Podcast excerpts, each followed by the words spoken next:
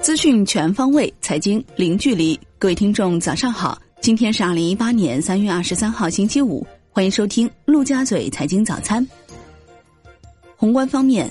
商务部表示，拟终止对美国实施实质相等的减让和其他义务，即对自美进口部分产品加征关税，以平衡美方“二三二”措施对我国造成的利益损失。央行周四进行一百亿七天逆回购操作，当日有一千六百亿逆回购到期，净回笼一千五百亿。七天逆回购中标利率为百分之二点五五，较上次上调五个基点。当天 shibor 多数下跌，隔夜 shibor 跌一个基点，报百分之二点五四九零。央行公开市场业务操作室负责人表示，此次公开市场操作利率小幅上行，符合市场预期。也是市场对美联储刚刚加息的正常反应，有利于增强公开市场操作利率对货币市场利率的传导作用，也有利于市场主体形成合理的利率预期，约束非理性融资行为，对稳定宏观杠杆率可起到一定的作用。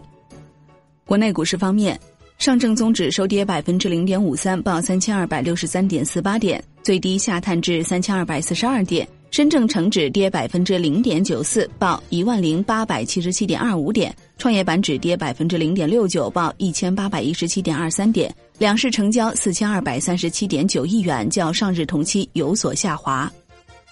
香港恒生指数收盘跌百分之一点零九，报三万一千零七十一点零五点，失守二十日均线。恒生国企指数跌百分之零点七五，报一万两千四百二十七点五五点。恒生红筹指数跌百分之零点五三，报四千五百一十六点零六点。全日大市成交一千五百一十九点三三亿港元，前一交易日为一千五百二十八点五三亿港元。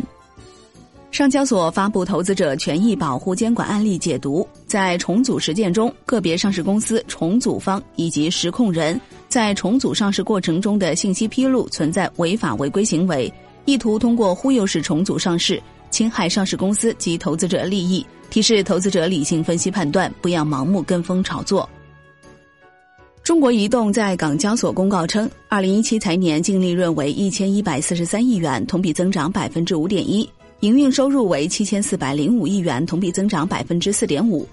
中国移动表示，将下调移动资费超过百分之三十，积极探索海外市场。二零一八年将保持股息稳中有升，密切关注 CDR 政策。未来若发行 CDR。主要考虑让国内用户分享公司发展成果。金融方面，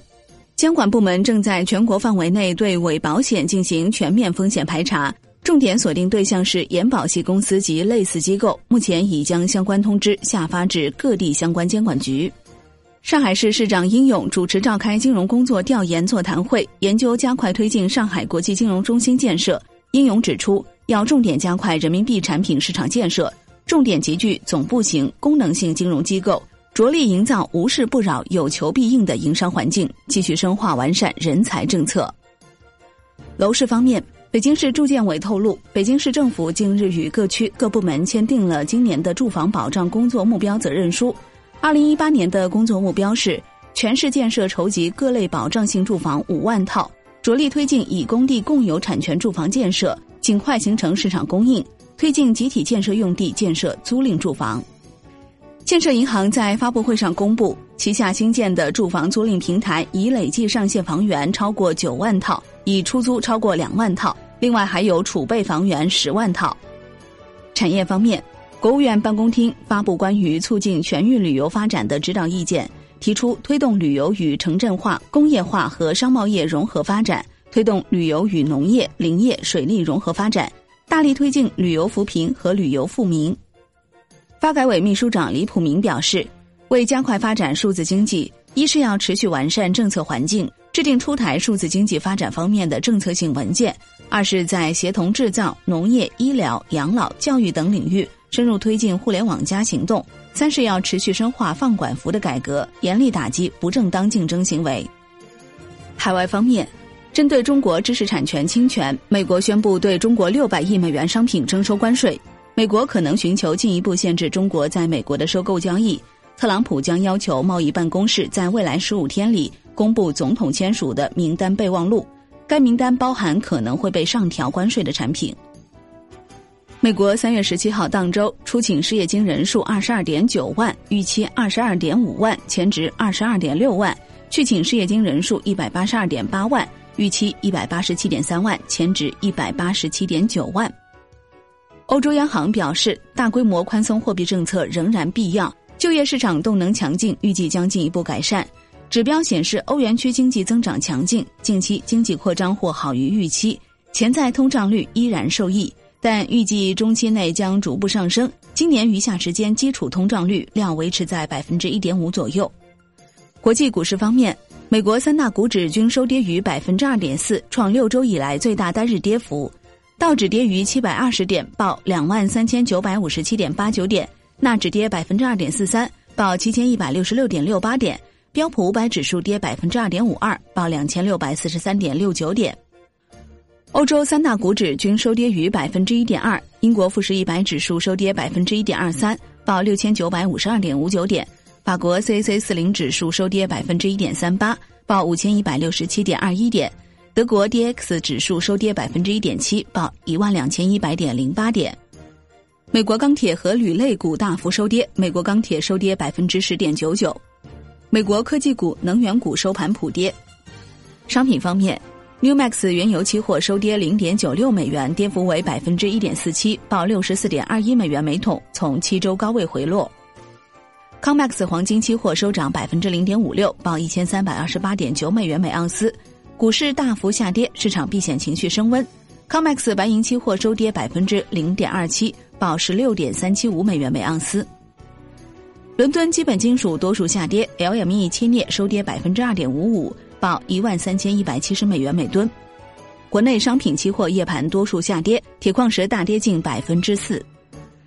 据新华网消息，证监会期货部有关负责人表示，原油期货上市将有利于为国内设油企业提供有效的风险管理工具，有利于为产业链企业提供价格参考，有利于形成金融市场全面开放的新格局。债券方面。国债期货全线收红，十年期债主力合约 T 幺八零六涨百分之零点二一，盘中最大涨幅百分之零点三；五年期债主力合约 T F 幺八零六涨百分之零点零九，盘中最大涨幅百分之零点一七。银行间现券收益率明显下行。农发行表示，三月二十二号起，农发行所有存量及新发行的政策性金融债均可在商业银行柜台进行销售。外汇方面。在岸人民币对美元十六点三十分收盘价报六点三二一二，较上一交易日涨一百零三个基点。美联储加息靴子落地，市场人士指出，近期人民币对美元汇率运行平稳，预计后续仍将随美元指数走势双向波动。同时，在经济基本面的支撑下，保持较好的定力。香港多家银行宣布维持最优利率不变，汇丰银行最优利率保留在百分之五的水平。渣打银行维持在百分之五点二五不变。此前，香港金管局跟随美联储加息二十五个基点至百分之二。好的，以上就是今天陆家嘴财经早餐的全部内容，感谢您的收听，我是林欢，我们下期再见。